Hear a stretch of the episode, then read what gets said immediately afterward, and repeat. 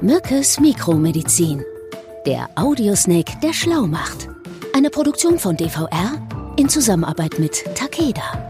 Hallo und herzlich willkommen zu einer neuen Folge von Mückes Mikromedizin mit einer kleinen Besonderheit, lieber Martin. Erstmal Hallo und guten Tag. Hallo und guten Tag.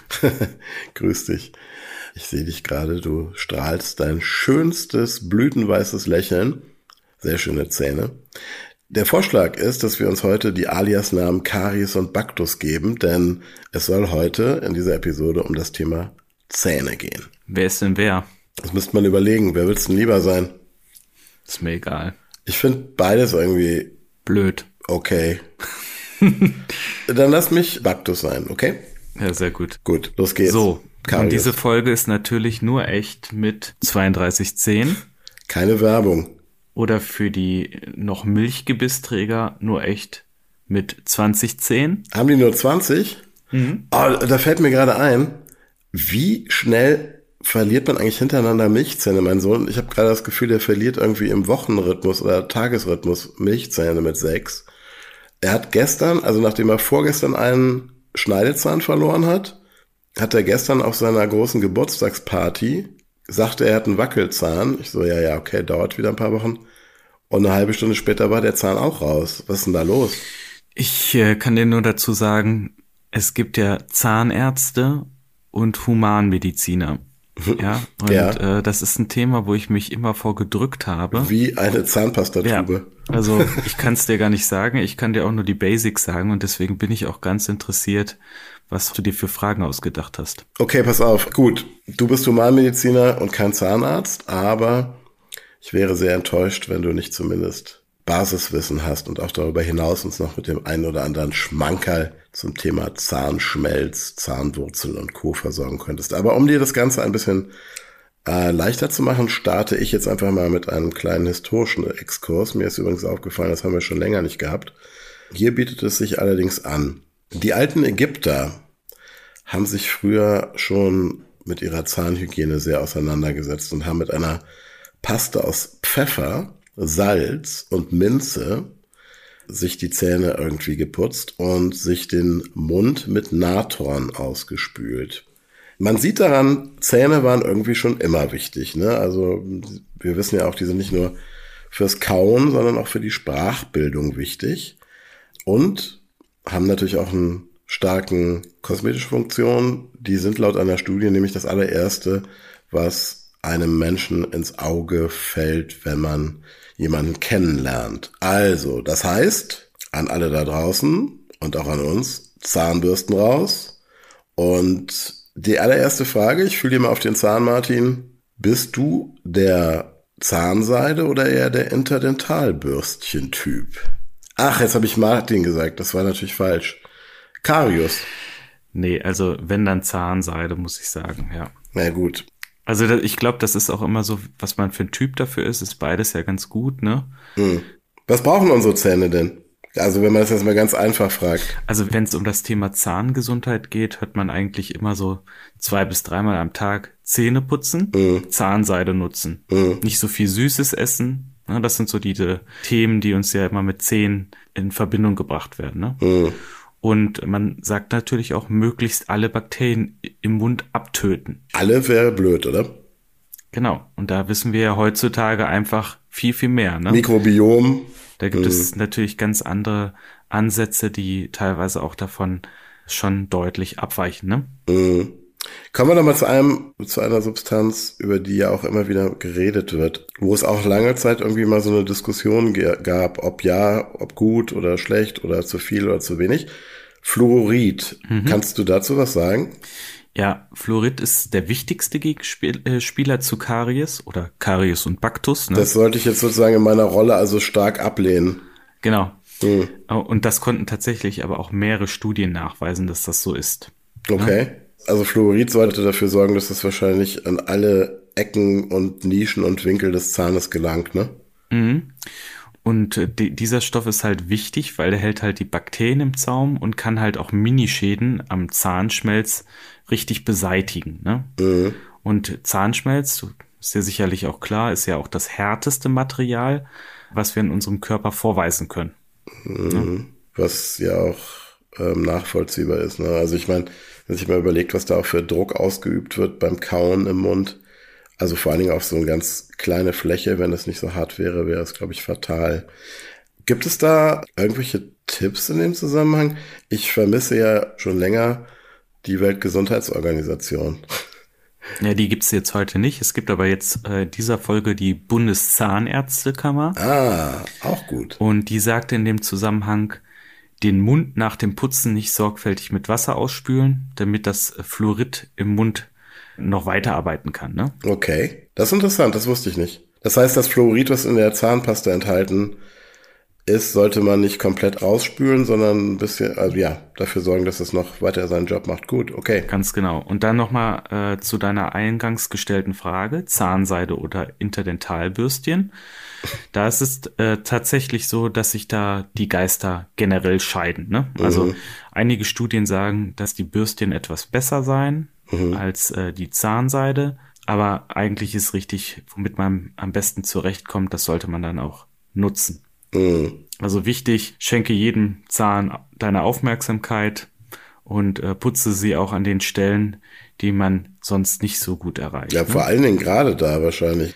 Sag mal, ähm, gerade die Backenzähne sind da ja auch so ein Thema, ne, was die Erreichbarkeit angeht. Da kann man sich ja eigentlich auch ganz gut vorstellen, dass die viel Pflege benötigen, weil ich glaube, die brechen irgendwie so im Alter von sechs Jahren, wenn ich es richtig verstanden habe, durch. Mhm. Und genau, und wenn du dann guckst, du willst deine Zähne behalten bis ins hohe Alter, also bis ins 80. Lebensjahr zum Beispiel, mhm. dann benötigen diese Zähne natürlich unheimlich viel Pflege, ne? Mhm. Und äh, deswegen ist diese Pflege auch so wichtig. Eigentlich sind unsere Zähne ja auch nicht dafür vorgesehen, so alt zu werden ja. oder einen ja, Körper stimmt. zu be begleiten, der so alt wird. Auf der anderen Seite haben wir natürlich durch die durch die Ernährungsumstellung und durch dieses leider ja häufig auch Convenience weich und nicht viel beißen, ähm, mhm. ist ja die Belastung für die Zähne auch wesentlich geringer als in Zeiten, in denen man noch irgendwie mit den Zähnen Knochen knacken lassen musste und Muscheln aufgebissen hat. Äh, so jetzt Bakterien, du hast es schon angesprochen. Ähm, da habe ich ja gerade so ein bisschen innegehalten, als du sagtest, die Bakterien, möglichst viele der Bakterien im Mund beseitigen. Es ist ja schon fast so ein Dauerbrenner mittlerweile in unserem Podcast, das Thema Bakterien. Und ja, früher lag ja der Fokus tatsächlich darauf, den kompletten Biofilm eigentlich auflösen, verbannen zu wollen. Hm. Das hat sich aber natürlich geändert. Ne? Also heute weiß man, dass eine gesunde Mundflora natürlich benötigt wird und die ist natürlich auch hilfreich, um natürlich den gesunden Mund zu helfen, also die äh, schädlichen Umwelteinflüsse auszugleichen und natürlich auch um das Essen vorzuverdauen. Ne? Mhm. Ähnlich wie beim Darm ja im Übrigen auch. Ne? Also ich meine, dieses ganze Antibiotika-Thema dass man da natürlich auch gucken muss, dass das Gleichgewicht einfach erhalten bleibt. Das Natürliche. Hast du denn eine Idee, wo sich diese ganzen Mikroben am meisten tummeln bei uns im Mund? Also aufgrund der Beschaffenheit der Zähne, die ja eher glatt sind, würde ich jetzt mal auf die Zunge tippen. Ganz genau. Also das ist ungefähr zwei Drittel der Millionen von Mikroben findest du auch auf der Zunge. Und dann kannst du dir auch gleich vorstellen, was passiert, wenn dann diese Bakterienbalance, also der schlechten und der guten Mikroben sozusagen kippt. Was passiert dann? Na, dann hat man diesen berühmten toten Iltis im Mund, im Mund morgens, ne?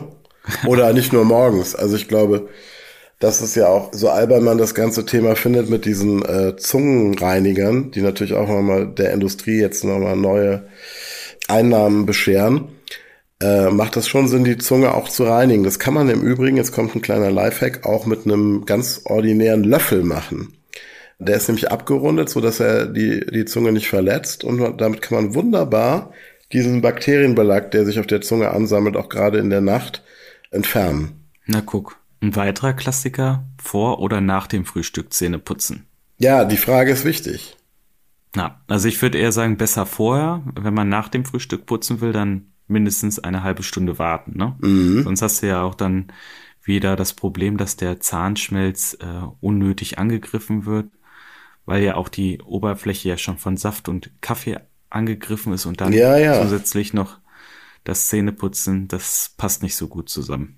Das sind häufig so Alltagssituationen, wo man gar nicht so richtig drüber nachdenkt. Aber es macht natürlich totalen Sinn, ne? wenn man sich überlegt, wie zum Beispiel Orangensaft ist ja zum Großteil Säure. Kaffee hat auch eine, natürlich jetzt keinen neutralen pH-Wert.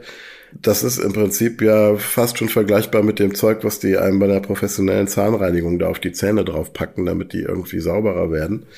Und wenn man dann diese aufgerauten Zähne natürlich auch noch mechanisch beackert mit irgendwie ähm, einer, einer Zahnbürste, dann schadet man mehr, als dass man da den Zähnen irgendeinen Nutzen schenkt. Ne? Genau, deswegen muss man einfach auch sagen, auch unsere Zähne brauchen mal eine Pause oder genauer gesagt auch unser Speichel. Ja. Also was wir eigentlich nicht so immer auf dem Schirm haben, wenn wir zwischendurch mal so einen Snack uns gönnen, ne, dass jedes Mal der Speichel natürlich auch äh, wieder zu tun hat, die Säure zu neutralisieren und die Zähne zu remineralisieren. Ne? Okay, das heißt besser die Cola oder die Limo zum Essen, als irgendwie eine halbe Stunde nach dem Essen, ne? Ganz genau. Du musst dir einfach vorstellen, pro Tag produziert unser Körper ja circa ein Liter Speichel, so im Durchschnitt, ne? Wow, ja, das ist, das ist schon eine Menge. Und der spült natürlich nicht nur den Mund sauber, darüber hinaus ist er einfach auch wichtig für eine klare Aussprache, ne? Oder für diese spuckende Aussprache. Spucken. Nein, und natürlich auch äh, das beste Mittel gegen Mundgeruch. Ne? Also ich glaube, jeder von uns weiß ja auch, wenn man lange Zeit nichts getrunken hat und der Mund so trocken wird, dass man auch so einen ganz unangenehmen Geschmack im Mund bekommt und der äußert sich dann auch durch einen entsprechenden Geruch. Das sind dann halt diese Bakterien, die einfach da ungehindert sich vermehren, vor allem auf der Zunge, richtig?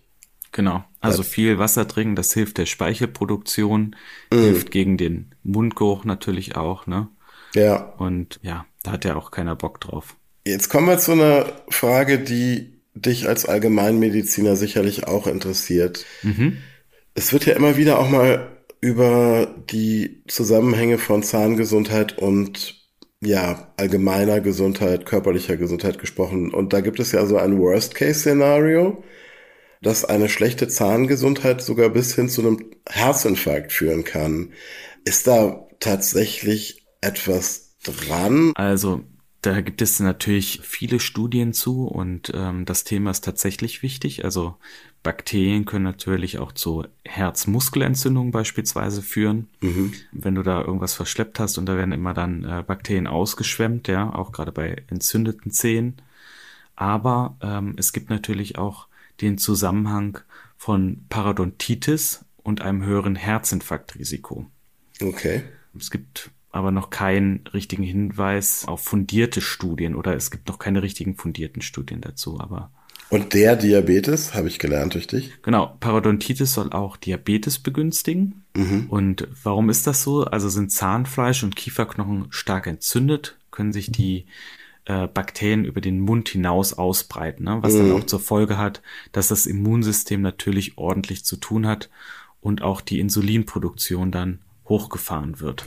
Ja, vor allen Dingen, ich meine, also gerade Parodontose bedeutet ja auch zum Beispiel auch, dass das Zahnfleisch blutet. Das heißt, das erkläre ich mir jetzt so, dass dann natürlich die Bakterien auch direkt in die Blutbahn gelangen können, ne? Ganz genau. Und das äh, gerade die äh, Parodontose oder Parodontitis gehört natürlich auch zu den Top-Erkrankungen weltweit, was äh, den Mundraum angeht, ne? Und äh, ist einer der ältesten, bekanntesten Krankheiten. Wollte ich gerade sagen, das, da sind wir wieder back to the roots, wieder zu Beginn unseres Gesprächs habe ich ja über die Ägypter gesprochen. Ich glaube, da gibt es tatsächlich, wurde anhand von irgendwelchen bildgebenden Verfahren, selbst bei Mumien, die vor 3.000, 4.000 Jahren bestattet wurden, wurden Anzeichen von Parodontose nachgewiesen.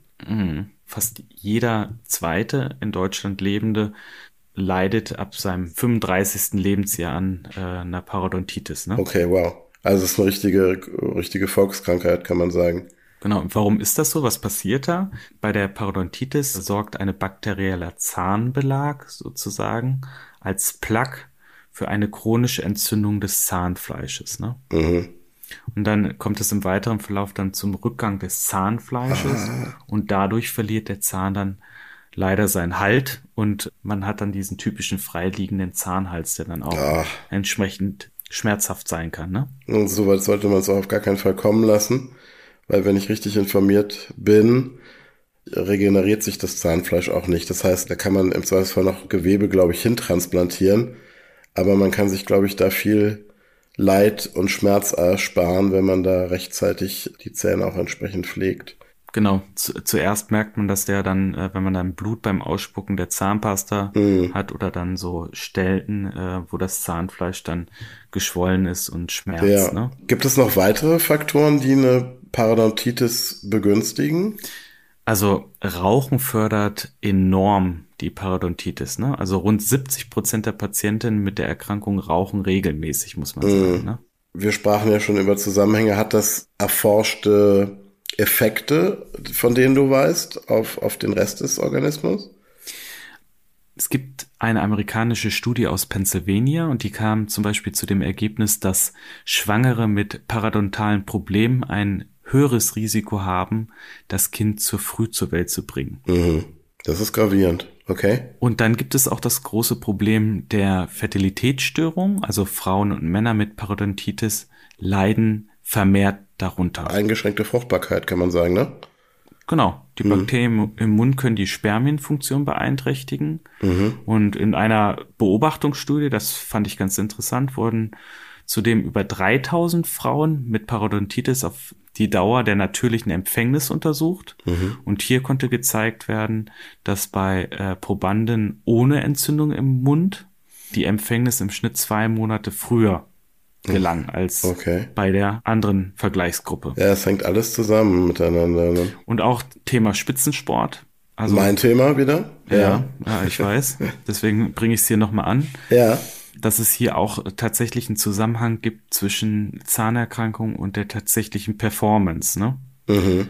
Nicht nur für bestimmte Verletzungen, sondern auch einfach für die Leistungsfähigkeit. Ne? Weil es natürlich eine Entzündung ist und die, wie wir wissen, natürlich den gesamten Körper auch schwächt und ja, einfach ganzheitliche Folgen nach sich zieht, weil die Bakterien, wie wir ja schon sagten, sich dann auch im gesamten Organismus verteilen können.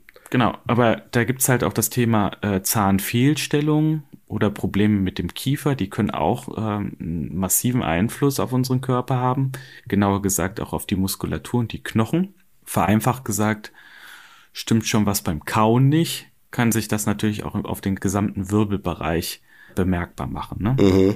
Da muss man tatsächlich vielleicht mal in andere Länder gucken, zum Beispiel nach Japan und in die USA. Und die sind auf diesem Gebiet tatsächlich deutlich weiter als wir hier in Deutschland. Und die nutzen halt auch zum Beispiel so Zahnkorrekturen und Zahnschienen äh, für den Profisport. Man kann da auch sehen, dass das tatsächlich auch was bringt.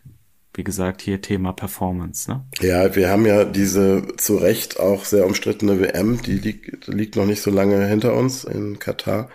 In dem Zusammenhang hatte ich auch eine, ein Interview gelesen mit äh, dem Zahnarzt des deutschen Nationalteams und das war sehr interessant, weil der wirklich auch gesagt hat, es sind jetzt keine Ausnahmen, sondern eher die Regel. Also ob das jetzt äh, Parodontitis, über die wir sprachen, Karies, aber auch muskuläre Störfaktoren sind, die von den Kiefern ausgehen. Das kann ein entzündeter Weisheitszahn sein, der nicht entdeckt wird, oder ein Zahn, der irgendwie eine Fehlstellung hat. Ja. Das sind Dinge, die am Ende auch über Sieg oder Niederlage, so, so pathetisch das klingt, bei Profispielern entscheiden können.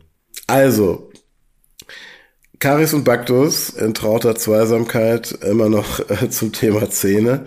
Wenn also Parodontitis jetzt eigentlich so der Top-Predator im Mund ist, welchen Schurken trifft man denn besonders selten an, wenn es um unsere Beißerchen geht? Ihr merkt alle da draußen, die dritte Frage wendet sich wieder an den Spezialisten für seltene Erkrankungen. Also tatsächlich spielen Zähne eine relativ wichtige Rolle bei den seltenen Erkrankungen. Also in Deutschland sind rund 15 Prozent äh, der seltenen Erkrankungen auch mit Symptomen im Bereich Mund- oder Gesichtsbereich vorhanden. Also auch durch Anomalien wahrscheinlich auch. Ne? Also ich weiß ja, Dysplasien, ja. Also Ja. es gibt da halt eine ganze Reihe von äh, Themen, die sich halt im Mund- und äh, Gesichtsbereich abspielen. Ja. Und es gibt natürlich auch ganze Bereiche. Es gibt zum Beispiel in, in Witten-Herdecke gibt es äh, einen Kollegen, der sich nur mit seltenen Zahnerkrankungen ja, beschäftigt. Also tolle Klinik äh, da übrigens. gibt es eine Zahnklinik, die ist darauf spezialisiert. Mhm. vielleicht auch ein guter Tipp hier nochmal. Versuchst jetzt gerade ein bisschen Zeit zu schinden, weil dir keine tatsächliche Erkrankung äh, einfällt. Doch, doch, oder? Mir, mir fallen eine ganze Reihe an. Also es gibt eine seltene Erbkrankheit, die sich bereits im Kindesalter zeigt. Das ist mhm. zum Beispiel die ektodermale Dysplasie. Mhm. Was ist das? Typisch für diese Erkrankung sind Zahnanomalien, also wenig Zähne, die oft spitz zulaufen. Mhm. Dazu ist der Haarwuchs wenig ausgeprägt, also eher so ein Flaum und äh, die okay. Haut durchlässig und trocken. Und es fehlt die Veranlagung, schwitzen zu können. Okay. Oder Betroffene können nur wenig schwitzen, ja. Und das ist natürlich, kannst du dir vorstellen, auch extrem gefährlich, da die eigene Körpertemperatur nicht reguliert werden kann. Ne? Gerade bei Fieber auch, ne? Ich denke so gerade im Kindesalter, so ja. wenn man da nicht gegenwirkt, medikamentös bei. Ein Riesenproblem, aber auch jetzt nochmal das Thema Zähne in Bezug auf die fehlenden Zähne brauchen dann bereits die kleinen Kinder, die von dieser Erkrankung betroffen sind, Prothesen, hm. was natürlich problematisch ist, da der Kiefer ja auch weiter wächst und ja, äh, die Implantate dann oft auch nicht halten. Ja. Klar, das ist dann auch ein wirklich langwieriger Prozess, in dem man sich da dann leider befindet. Ne? Wie selten ist diese Erkrankung? Mhm. Also von 30.000 Kindern erkrankt eines an diesem vererbten Gendefekt. Mhm. Okay, verstehe. Karius. Ja, Baktus. Wir nähern uns dem Ende. Wir haben die gesamte Mundhöhle Einmal durchgekaut. Einmal durchgekaut sind von den äh, Mahlflächen der Backenzähne bis zu den Schneidezähnen einmal alles durchgescannt. Ich mache mal eine kurze Zusammenfassung, ne, was wäre, also mhm. Äh, eine Folge von Mückes Mikromedizin ohne meine Zusammenfassung ist wie ein unvollständiges Gebiss.